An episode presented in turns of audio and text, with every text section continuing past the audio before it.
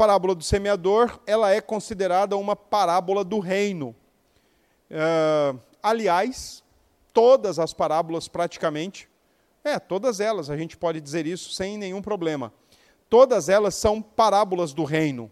Como a gente viu na semana passada, as parábolas, é, juntamente com outras três, três elementos, formam aquilo que a gente conhece como sinais do reino. Parábolas, milagres, perdão de pecados e expulsão de demônios. Esses quatro elementos no ministério de Jesus compõem os sinais mais marcantes, mais uh, gritantes, digamos assim, que o reino já chegou com o Senhor Jesus. Tá?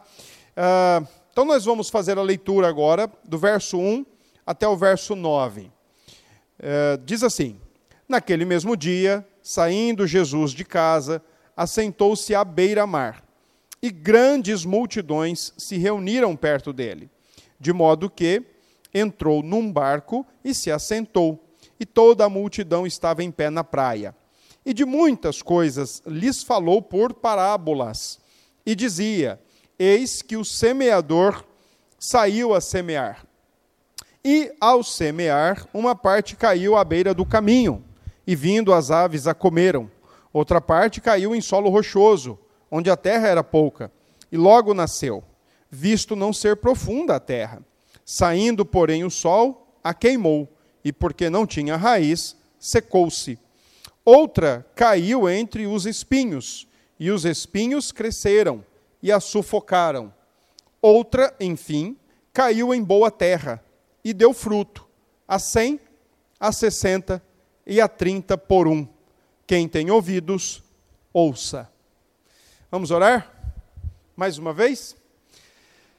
Graças rendemos a Ti, Pai, pela oportunidade de estudarmos a Tua palavra. Louvamos também a Jesus, o nosso Senhor e Salvador, e ao Espírito, o nosso Consolador, o nosso Mestre por excelência. E nesse momento rogamos graça e luz em nosso coração, para que consigamos compreender o texto. Que o Senhor então nos ajude nesta hora e permita que, ao mesmo tempo em que alcançarmos o sentido do texto, também alcancemos edificação, nutrição para o nosso coração e, sobretudo, orientação para o nosso viver. Assim oramos gratos em nome de Jesus. Amém. Irmãos, preciso colocar duas questões antes. Primeira delas eu já coloquei, que é que é a seguinte: parábola é sinal do reino, parábola é ferramenta do reino nas, nos lábios de Jesus. Ele é o rei do reino, ele traz o reino e ele fala parábolas porque ele tem um propósito em falar parábolas. E ele, mencionando Isaías, ele diz, ele explica que ele fala por parábolas porque para uns ele quer abrir a porta do reino, para outros ele quer fechar a porta do reino. Isso está claro e nós vamos ler já já a explicação disso que o próprio Senhor Jesus dá. A outra questão, é, é, ainda dentro dessa questão, né, a parábola como sinal do reino, precisamos lembrar que a parábola ela é falada para prender a atenção do seu público. Jesus contava a parábola para fisgar o coração do seu público ouvinte para atrair a atenção do seu público. E aí, deixa eu fazer uma pergunta para vocês. Dentro, só que tem um detalhe. Eu vou dar mais uma colher de chá aqui, aí depois eu faço a pergunta. Ah, Lembre-se que as parábolas de Jesus não são coisas de outro mundo, eram usadas pelos rabinos, e além disso, elas contavam com elementos do dia a dia do povo judeu contava com elementos do dia a dia. Então, por exemplo, como Jarbas é engenheiro, talvez lá no seu serviço, se ele quisesse evangelizar alguém lá, ele fosse evangelizar um mestre de obra ou um pedreiro, ele ia usar da sua capacidade de raciocínio e informação bíblica, e aí ele ia pegar alguns elementos ali do dia a dia do mestre de obra, do pedreiro, do servente, e ia fazer uma parábola, né, uma analogia, uma uma ilustração e levar o seu ouvinte a ouvir aquilo. Andresa é arquiteta, então ela também ia usar desse expediente ali para a mesma coisa. Seu Ivan, que é socorrista, olha aí. Seu Ivan, que é socorrista. Ele ia usar dos seus elementos cotidianos para falar do evangelho, usando ali a ideia da ambulância, talvez, a ideia da rapidez, né? a ideia de que a ambulância socorre aquele que já não pode fazer mais nada por ele mesmo. Ele ia dar um jeito ali, Deus iria dar graça a ele para fazer alguma coisa ali. Só que tem um detalhe, veja bem, se as parábolas eram já usadas no meio, no, pelo, pelos rabinos da época, os mestres, se ela contava coisas do dia a dia, elementos do dia a dia, que era muito conhecido pelo próprio povo, porque não adianta, por exemplo, Jesus chegar e contar uma parábola sobre extraterrestres. Olha, era uma vez um ET que saiu, estalando os dedos, o povo ia, correto? Então ele tinha que contar coisas do elemento cotidiano. Pensando nisso, a parábola do semeador, mexendo com esse ambiente de agricultura, de plantio e de colheita, que era muito próprio do povo de Deus. Quando você olha para essa parábola, qual elemento você acha que prendeu a atenção dos ouvintes de Jesus? Lembre-se, a parábola era do cotidiano deles. Então, a figura do semeador, a figura da semente, a figura dos solos, isso aí tudo para eles era muito conhecido, isso aí era muito familiar. Qual elemento dentro dessa parábola vocês acreditam ou sugerem ou dá um chutômetro aí mesmo e diz assim: foi esse elemento aqui que os caras lá no passado, no primeiro século, quando ouviram a parábola, fizeram não tinha pensado nisso. Alguém quer dar um chute? Ficou claro o que eu quis falar? Eu falei, falei, enrolei e ninguém entendeu nada? Ficou claro, né? Então, bora, gente, lê a parábola aí que eu pedi para vocês estudarem em casa. Bora, vamos fazer o curso aqui de parábola. Lê a parábola aí e fala: Ó, eu sei qual é o elemento. É esse elemento aqui que prendeu a atenção do povo. Bora, Andresa, diga, eu sei o que quer dizer. Deixa eu botar o relógio aqui perto de mim, porque senão eu vou falar a noite inteira. Bora lá. Qual é o elemento que vocês acham que os ouvintes. Bora, Naldo, olha para a Bíblia aí, meu irmão. Lê a parábola aí, rapaz. Qual é o elemento que. Eu, eu não estou tão apresentável, não. Qual é o elemento que vocês devem. que vocês acreditam que o povo fez assim? Nossa, esse negócio aí não tinha pensado nisso. Que frutos? Não está falando de fruto aí, não. Está falando de colheita. Sim, mas a colheita para eles era consequência do plantio, então isso era muito comum. Qual é? Hã? O solo? Não, era muito comum para eles. Aliás, a gente, nós vamos falar sobre isso já já, mas a gente olhar para essa parábola e olhar para esse semeador, eu não sei vocês, mas a gente tem a noção que era um semeador bem desleixado, né? Porque como é que ele sai jogando semente em todo canto? Mas aí é que está. A cultura da época lá é bem diferente da nossa. Tá? Vou explicar isso aí já já. O que, que vocês acham que seria aí o elemento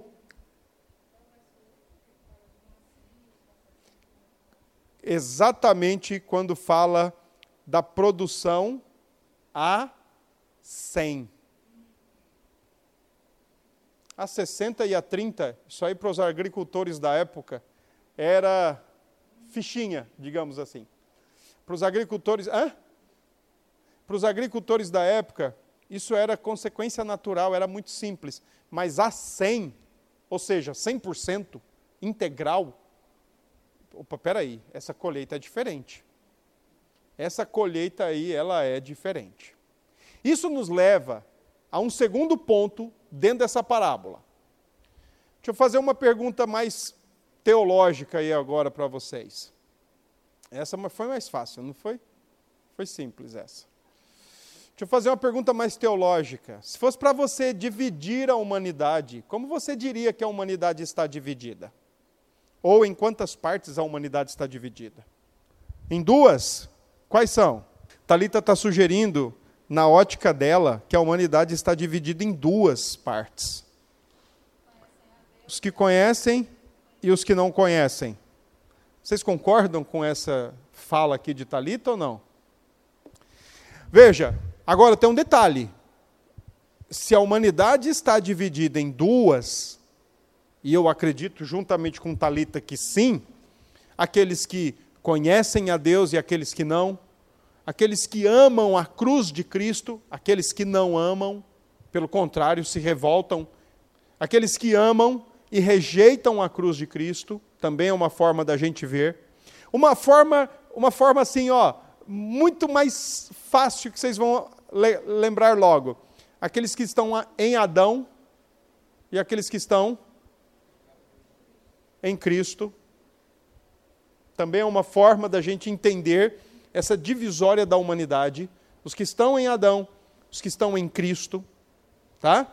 Então veja, ó, os que conhecem os que não conhecem, os que estão em Adão, os que estão em Cristo, os que uh, amam a cruz de Cristo e o têm como Senhor e Salvador, e os que não amam, pelo contrário, odeiam e rejeitam a cruz de Cristo. A humanidade está dividida em duas partes. Porém, quantos tipos de solos o Senhor Jesus diz que tem na parábola? Quantos?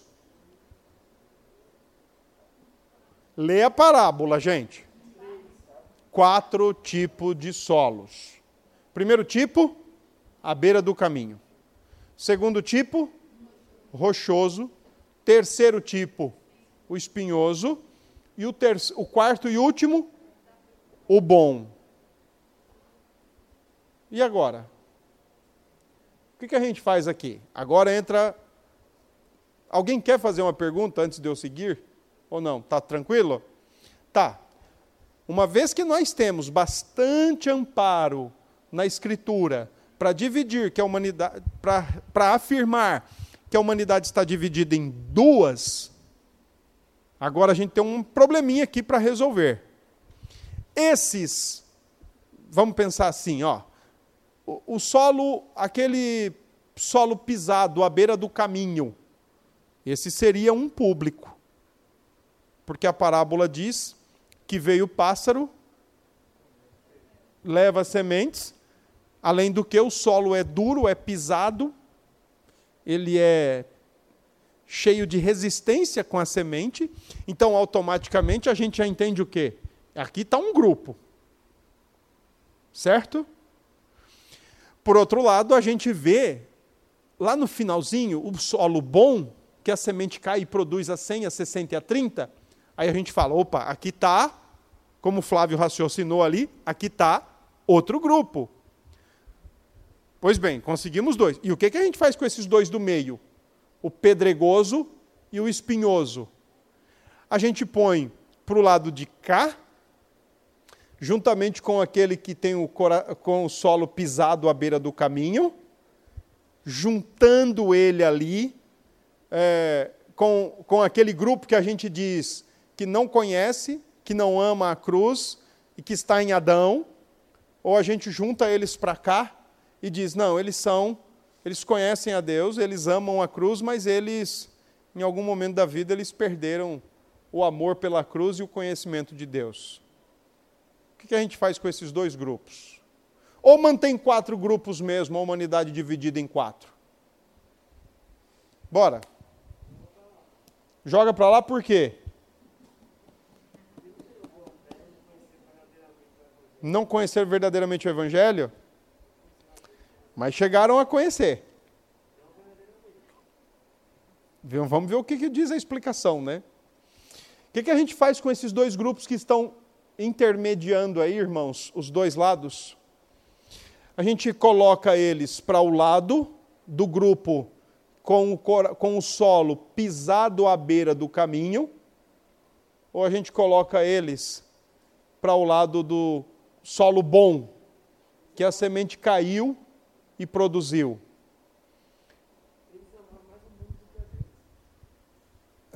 Certo, mas você tem que prestar atenção no texto. O texto diz que a semente fez alguma coisa. Então, vai com calma. Vai com calma. Segura teu marido aí, Anne. Por que, que eu estou levantando esses questionamentos com vocês? Para exatamente fazer vocês queimarem o juízo aí. Talvez vocês já leram essa parábola quantas vezes? 10, 12, 15, 20 vezes e não pensaram nessas coisas. Ou talvez a sua ótica teológica pensou assim: não, perdeu salvação. Enquanto o outro diz: não, não perdeu salvação, nunca foi salvo. Esteve na igreja, andou com os crentes na igreja, foi até batizado, fez até profissão de fé, levantou a mão para cantar, saiu junto para evangelizar, mas com pouco tempo depois apostatou. Então nós temos aqui uma questão para resolver. Pelo parâmetro geral, pelo conteúdo geral das Escrituras, eu acredito que é mais fácil a gente pegar esses dois grupos que estão aí no meio coração pedregoso e o coração espinhoso e jogar para o grupo de cá, juntamente com aqueles que tiveram a semente lançada no solo pisado ao longo do caminho. Por que nós precisamos fazer isso? Porque na semana passada eu expliquei que algumas parábolas, elas têm uma função de tríade, elas funcionam como uma pirâmide.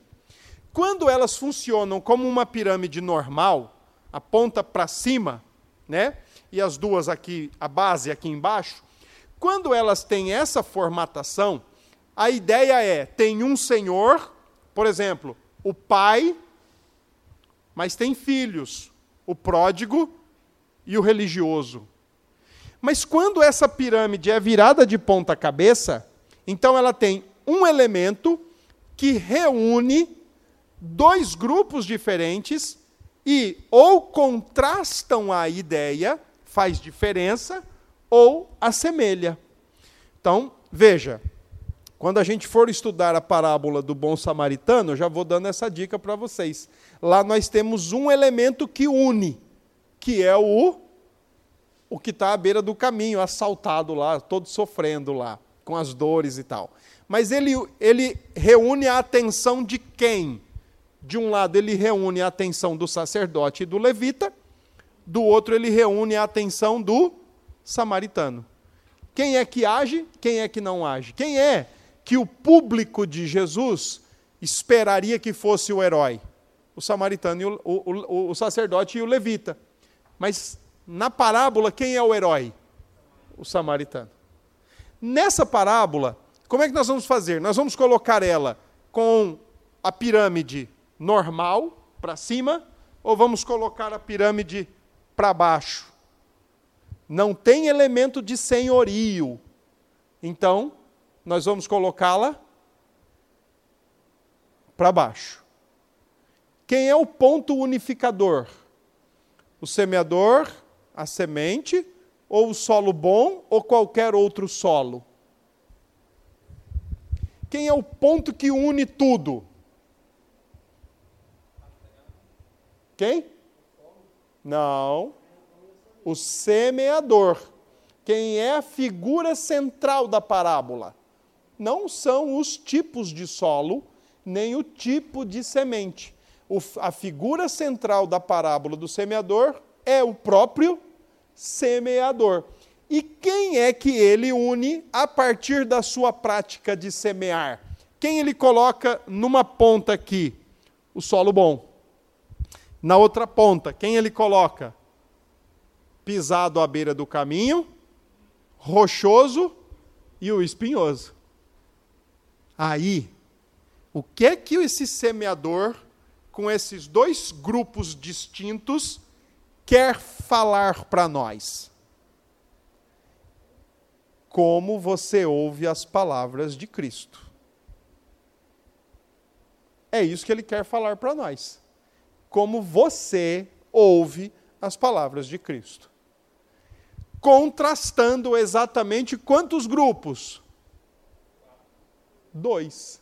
Porque os dois intermediários foram para um lado, e aí tem aqueles que podem nem dar ouvidos à palavra de Jesus, tem aqueles que podem dar ouvidos interesseiramente as palavras de Jesus, tudo desse lado.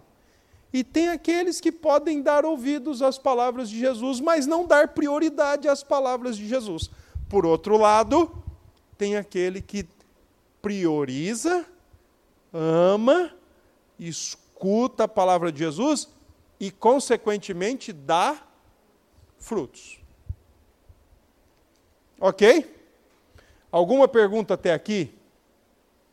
Se, se quiser fazer, vamos lá.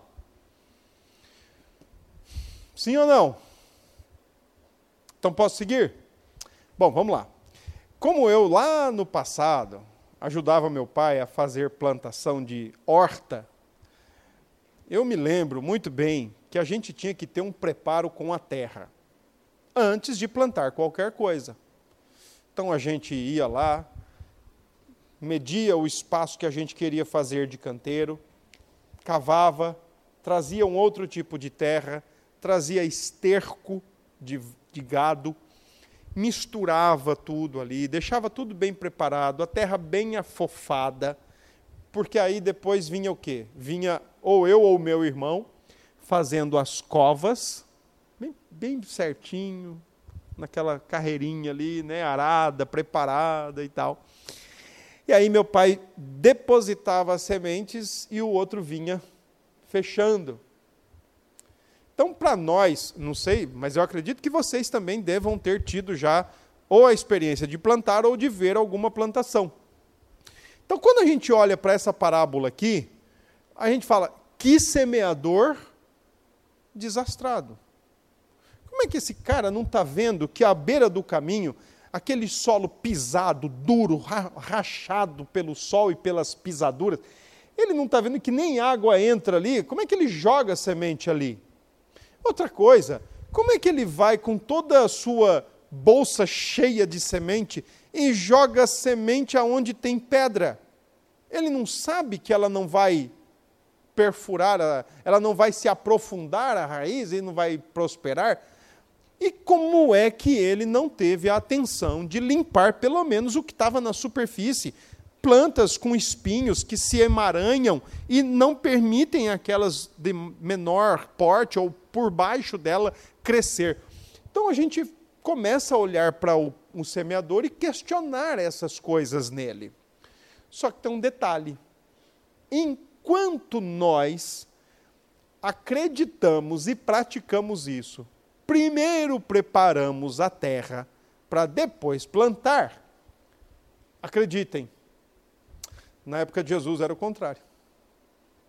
Primeiro jogava a semente e depois vinha mexendo a terra, ou vinha dando uma revirada na terra, ou também usando uma linguagem própria, arando a terra com um instrumento de madeira puxada por um boi ou por um jumento então ele vinha fazendo aquilo, e conforme aquele material ia passando pela terra, ela ia levantando a terra e jogando por cima. É por isso que quando a gente olha para essa parábola, a gente às vezes até quer cobrar esse semeador.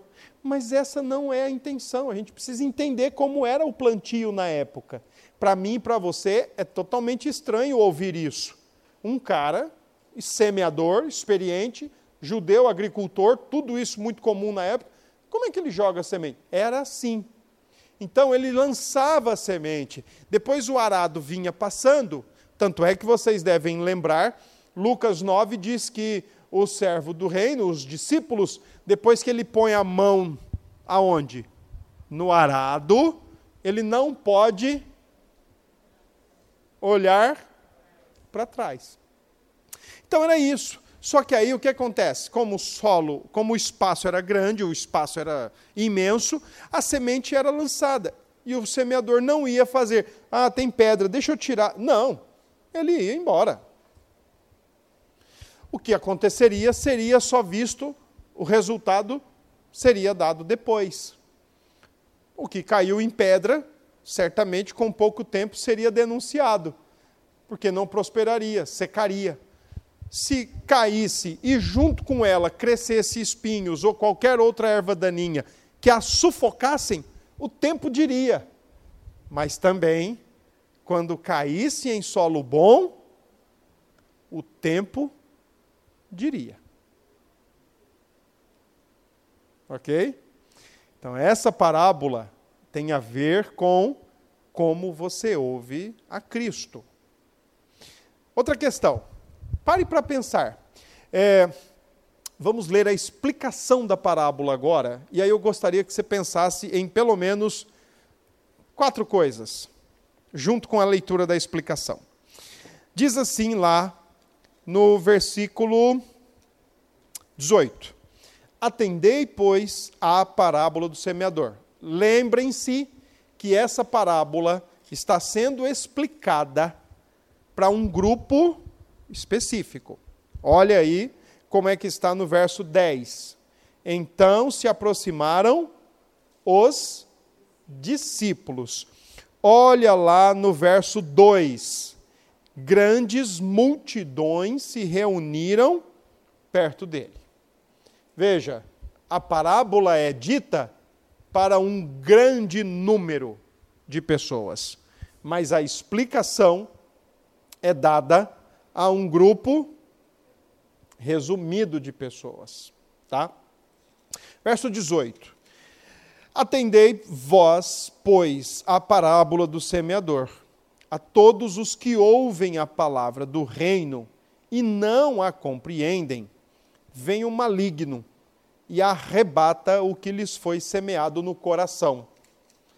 Segundo a parábola de Jesus, quem é o maligno? Na parábola são quem?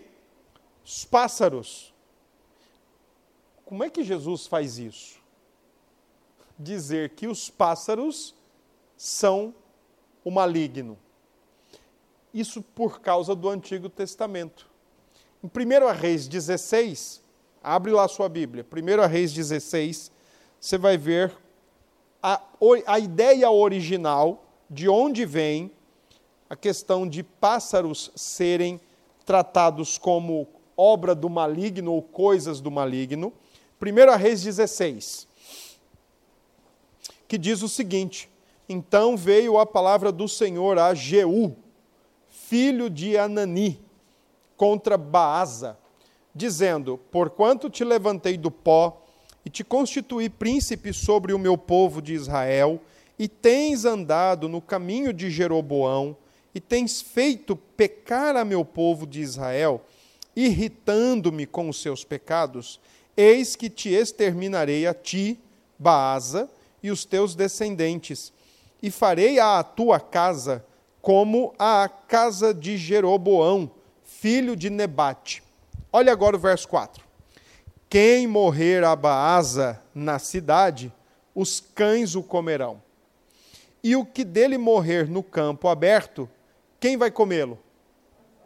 As aves do céu. Então, a partir desse texto, depois existem livros apócrifos não trouxe eles, a, a, menção deles aqui, não é Bíblia, mas então não trouxe a leitura deles, mas só para informar. Eles têm uma conotação histórica e eles mostram um pouco dessa visão de mundo em períodos anteriores à vinda de Jesus. Por exemplo, no, no, no livro de Quarto Esdras e no livro do Jubileu, que são literaturas apócrifas, lá estão anotados os pássaros como alegoria ou como associado a coisas do demônio. Por isso, lá na parábola, no capítulo 13 de Mateus, quando ele diz que a semente que caiu à beira do caminho, os pássaros vêm e tomam elas. E na explicação ele diz que, verso 19, vem um maligno e a arrebata, é por isso que ele faz essa ligação e essa explicação. Verso, voltando lá para a explicação agora, ele diz: Este é o que foi semeado à beira do caminho. Verso 20: O que foi semeado em solo rochoso, esse é o que ouve a palavra e a recebe logo com alegria, mas não tem raiz em si mesmo, sendo antes de pouca duração. Em lhe chegando a angústia ou a perseguição por causa da palavra, logo se escandaliza. Gente, a palavra escandaliza aí Não tem nada a ver com ah, irmão pecou, aí eu não vou dormir porque irmão pecou. Não tem nada a ver com isso. A palavra escandaliza aqui, ó, é dar no pé. Eu ser perseguido por causa de Cristo, vê lá, vou embora daqui. Fico aqui nunca. Eu morrer por causa de Cristo? Por causa da palavra? Não, morro não. E ó, a Bíblia chama isso de apostasia. A gente vai pegar uns textos aí para vocês lerem, entenderem. Depois, verso 22. O que foi semeado entre os espinhos é o que ouve a palavra. Porém, o que? Os cuidados do mundo e a fascinação das riquezas sufocam a palavra e fica infrutífera. Mas o que foi semeado em boa terra é o que ouve a palavra e a compreende. Este frutifica e produz a cem, a sessenta e a trinta por um. Em quem Jesus estava pensando quando contou essa parábola? Caiu à beira do caminho, os pássaros levaram. Depois ele explica: veio o maligno e rouba-lhes do coração. Será que não estaria Jesus pensando nos próprios fariseus e religiosos da sua época? Que aqueles que mais deveriam ver nele o rei do reino são os que menos veem nele. Em nenhum momento veem nele o rei do reino não entra, não penetra. Uh, de acordo com Isaías e o texto que Jesus cita na, antes da explicação, né, justificando o uso da parábola, é exatamente o texto de Isaías quando Jesus, quando Isaías diz lá, torna insensível o coração desse povo. A palavra, a palavra hebraica lá dá a ideia de passa sebo no coração desse povo. E você que já tem a experiência de lavar a louça com a mão ficando bastante engordurada, você já percebe. É ruim, não é? Parece que você molha a mão, mas a mão não molha, porque ela bate ali e vai embora. A palavra do profeta seria o elemento para encebar o coração do povo naquela época. Jesus diz que agora as parábolas fazem isso com o coração dos ouvintes, enceba. Então a palavra bate e não entra. Não estaria ele pensando nos fariseus, nos escribas, nos religiosos do seu tempo? Depois ele diz que uma parte das, das, da palavra caiu em solo rochoso e que veio a perseguição e ó, deram no pé. Lembram de João 6? Alguém lembra o que está escrito lá? Quando Jesus faz o quê?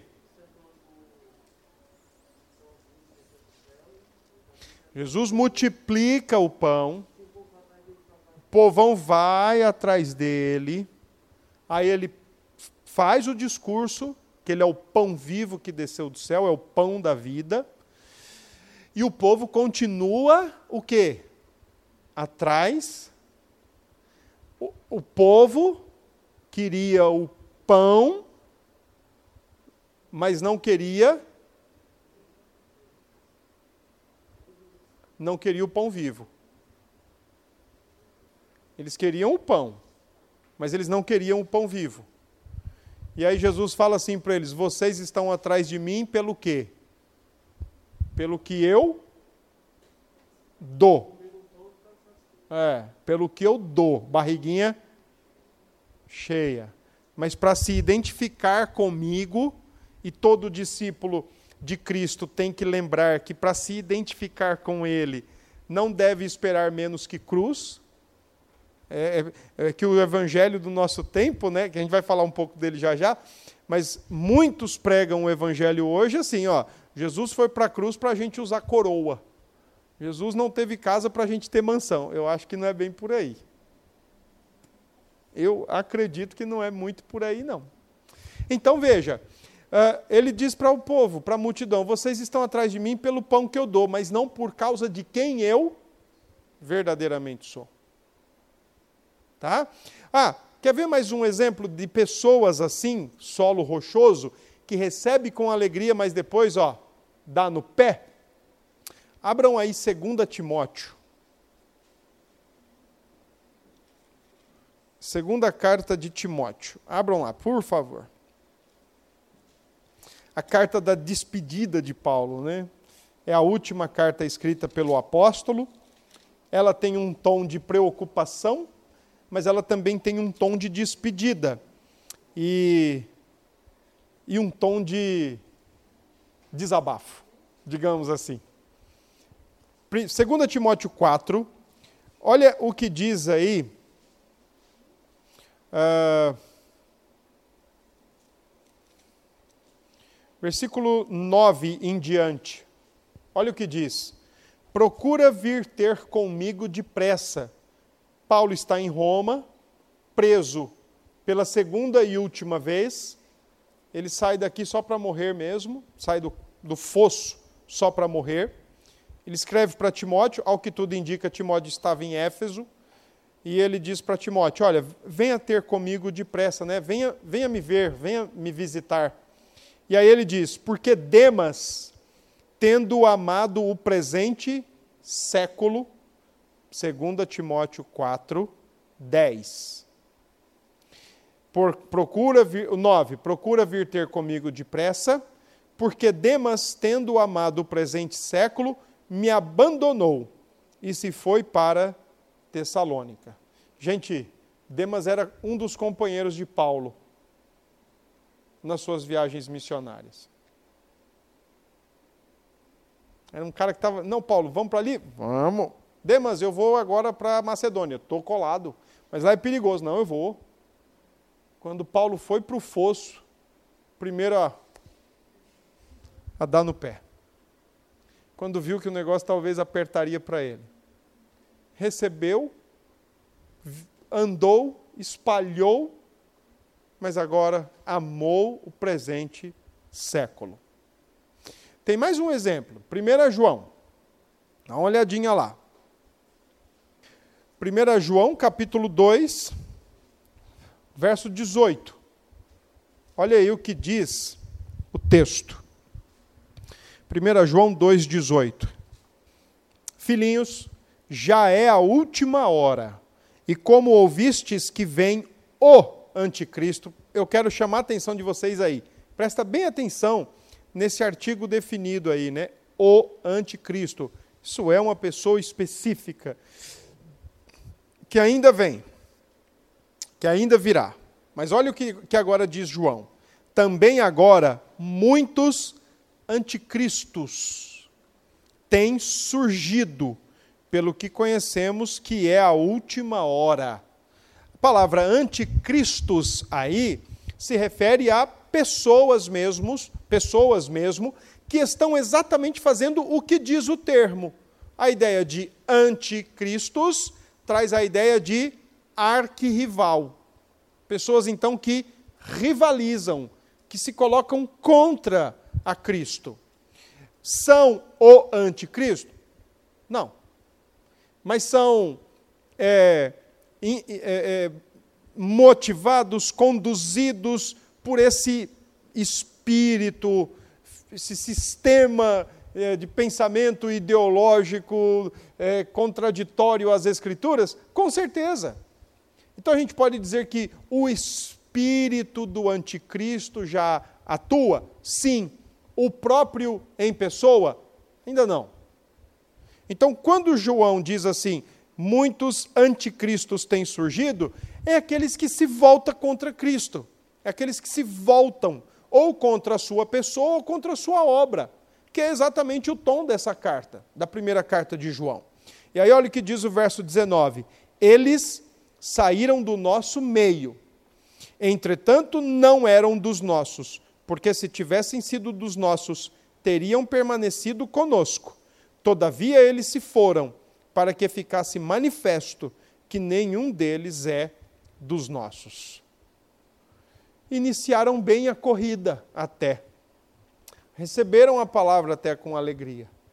Mas depois mostraram com o tempo a rocha ou a rochosidade dos seus corações e para, e para não sofrer pela palavra, além de se escandalizarem, que o texto diz, a ideia é de apostatar, se voltaram contra Cristo. Ok? Volta lá para a explicação da parábola, E aí nós vamos ver agora o que diz lá o verso 22. O que foi semeado entre os espinhos é o que ouve a palavra, porém os cuidados do mundo e a fascinação das riquezas sufocam a palavra e fica infrutífera. Dois exemplos bíblicos cabem aqui. Primeiro, primeiro,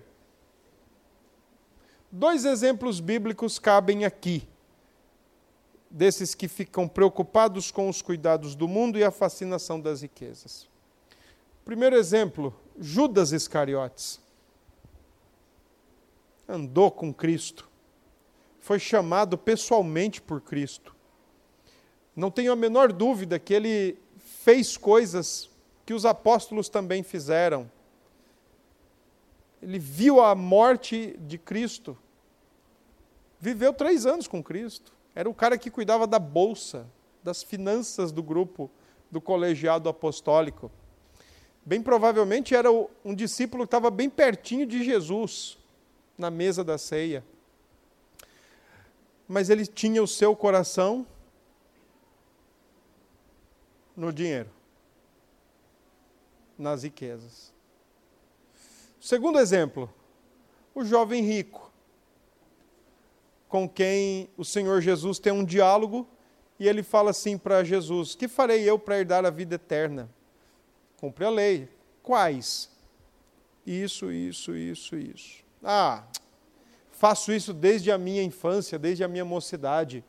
Tá bom, então só te falta uma coisa. Vai e o que? Vende tudo o que tens, dá aos pobres e depois me segue. O texto diz que ele saiu entristecido. Diz ainda que Jesus muito o amou, mas que ele saiu entristecido e ó, foi-se embora. Dois exemplos que ajudam a gente a entender o que, é que Jesus está dizendo aqui como as pessoas ouvem, mas como seus corações estão em outros lugares. E por fim, claro, aí nós temos aqueles que caíram na boa, a boa terra, a terra boa, e a semente produziu a 100, 60 e 30 por um. Que colheita! Que colheita integral! Que colheita total! Porque é exatamente isso. A parábola do reino, ou as palavras do reino, àqueles corações preparados, e aí vem o que Flávio falou no início, lá na eternidade, o Senhor já preparou corações para receber a parábola do reino, as palavras do Evangelho, as palavras de Cristo. Então, quando essas palavras chegam, esse coração pré-ordenado, predestinado lá na eternidade, ele só tem uma opção: qual é? Produzir. Ele só tem uma opção. Ele não tem a opção de, ah, hoje não. Ah, talvez, talvez amanhã. Não, não quero. Ele só tem uma opção. Porque foi um coração, um solo bom, preparado desde a eternidade, predeterminado desde a eternidade para ouvir a palavra do Evangelho, receber a palavra do Evangelho e frutificar como Pedro. Mestre, eu sei que o Senhor é o Filho de Deus. Isso não foi carne nem sangue que te revelaram, mas meu Pai que está no céu. Porque a parábola termina dessa forma. Aí vem a questão: como é que nós ouvimos a Jesus? Só o tempo vai dizer. Como calvinistas que somos, espero que todos que estejam aqui, ou pelo menos já mais perto do, do lado bom da força? Veja, existe uma questão. Para nós, é totalmente tranquilo a questão de Deus ser soberano, escolher quem Ele quer ter como seu povo, e o homem, ao mesmo tempo, ser totalmente responsável. E eu penso que é exatamente isso que Jesus quer ensinar nessa parábola. Porque a semente ela é semeada, mas a responsabilidade de como ela é ouvida, recebida e frutificada ou não, a responsabilidade é inteiramente do ser humano.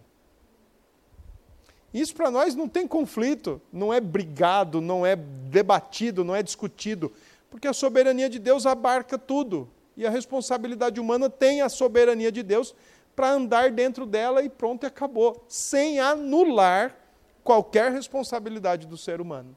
Nenhuma anulação, nenhuma invalidação para a, a responsabilidade humana dentro do aspecto da soberania de Deus. Nenhuma. Então, antes da gente, primeiro, antes da gente se preocupar quem é e qual tipo de solo, a gente tem que se preocupar é com cada um de nós. Como é que eu estou ouvindo as palavras do Senhor? Eu estou ouvindo as palavras do Senhor, mas elas não entram a part, a, a, da minha orelha para dentro. Elas não descem então, o que está acontecendo com essas palavras em mim? Então, pense aí, cada um agora em si. É, eu escuto as palavras de Cristo, mas elas não me fazem sentido, elas não me trazem alento, elas não me trazem esperança, elas não me trazem alegria, não me trazem vida, não me trazem. Olha, pense nisso. Olha, eu, eu estou ouvindo as palavras do Senhor, mas eu tenho muito medo de, no Brasil, por exemplo, ter uma perseguição como essa que a gente está vendo aí, aí, meio incipiente ainda, né, meio inicial, meio embrionária no, no país, essas disputas do politicamente correto, essa esquerda aí que quer demonizar e quer a, a, acabar com, com a fé cristã, que fazem questão de riscar o nome de Cristo, achincalhar o nome da igreja, o nome do evangelho.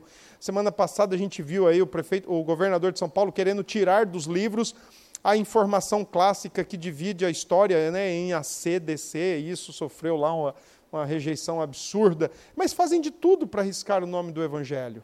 Ah, eu não quero perseguição. Ah, eu não quero dor. Me lembro de uma irmã que dizia que não podia sofrer. Espera aí, mas calma lá. Quantos, às vezes, por uma coisinha que foi dita, ó, abrem mão da igreja, abrem mão do evangelho. Como é que você ouve o evangelho? Ah, terceiro, eu estou ouvindo o evangelho, mas o meu coração está tão impregnado com as coisas desse mundo. Eu só penso em dinheiro, eu só penso em sucesso, eu só penso em estabilidade. Mas eu estou ouvindo as palavras de Cristo. Espera aí, tem alguma coisa errada. Porque se as palavras de Cristo não lhe fazem pensar nas coisas do alto, amar as coisas do alto, amar as coisas do porvir, você não está muito egocêntrico, não? Você não está muito em si mesmado? Você não está só pensando em você, ao invés de pensar no, no reino e no Deus do reino?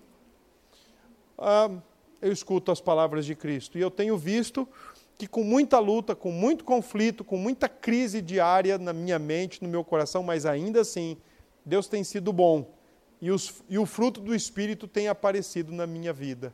Não sem dificuldade, é uma luta grande, mas o fruto tem aparecido na minha vida. A, parábola é isso. Como você ouve as palavras de Jesus e qual as consequências ou os resultados que ela traz para a sua vida. E eu acho que às vezes essa falta de compreensão de que o fruto do Espírito é amor, alegria, paz, bondade, benignidade, longanimidade, mansidão, domínio próprio e fidelidade, às vezes a falta de compreensão sobre esse aspecto aí de um coração frutífero, fruto do Espírito, uh, faz com que a gente acabe renomeando pecados ou banalizando pecados. Por exemplo, eu sou uma pessoa iracunda, eu me estouro com qualquer coisa. A Bíblia chama isso de pecado, não de defeito de mero defeito de caráter e nem acúmulo de traumas da minha existência. A Bíblia chama isso de pecado, obras da carne. É, e em lugar da ira, eu deveria ser mais longânimo só que às vezes a gente domestica esse pecado, adota esse pecado como de estimação e diz assim: não, eu sou assim mesmo. Eu já tentei, eu não consigo mudar. Espera lá. Se é um coração bom, producente a 100, 60 e 30, não consegue ou não quer? Então eu penso que às vezes nós temos uma falsa compreensão ou uma compreensão meio prejudicada do fruto do Espírito.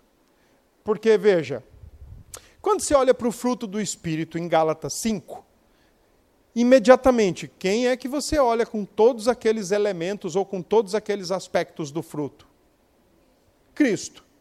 Legal, muito bem. E nós fomos chamados para imitar e ser parecidos com quem? Pronto.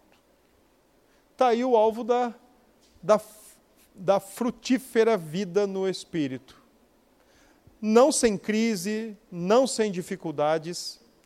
Paulo diz lá em Gálatas que há uma, uma luta. Exatamente. Carne milita contra o espírito, o espírito milita contra a carne. Mas na vida daquele cujo coração é determinado na eternidade para ser produtivo, então, produz, pro, produzamos. Que seja mesmo produtivo em nosso coração. Agora, como é que nós estamos ouvindo, né? Se a gente parar para ouvir mesmo a palavra, a palavra de Cristo sempre faz o que conosco? Nos tira de nós mesmos. A palavra de Cristo nos tira de nós mesmos. Ela sempre nos diz para ouvir quem? A Ele. Ela nos diz para olhar para quem? Para imitar quem? Para seguir. Então ela está sempre nos tirando de nós mesmos. Não é, Andresa? Diga, Luiziane. Não, o semeador aqui, a, a, identificação dele pode ter sido o próprio Cristo lá no primeiro século, como pode ser um crente hoje. Só que veja, apesar dele ser a figura central, a sua figura está contrastando grupos. Tá? Ele tem um, um significado? Tem um significado. O próprio Cristo com a pregação das parábolas e os seus sermões mas lembre-se que aqui contrasta os ouvintes. Tá? Obrigado, Senhor, porque o Senhor é bom Deus para conosco. Graças damos por tua palavra, pelo que ouvimos nesta noite e pedimos ao Senhor que continue confirmando a tua palavra em nosso coração, fazendo com que de fato seja produtivo, produ produzindo o fruto do Espírito na nossa vida a fim de que vejamos de fato Cristo em nós e cada vez mais menos de nós. Nos leve em paz, nos leve em segurança, Senhor, para os nossos lares. Nos livre, ó Deus, de sermos maus aos teus olhos e continue, Senhor, abençoando essa nação, abençoando a nossa igreja. Assim oramos gratos e fazemos isso em nome de Cristo Jesus. Amém.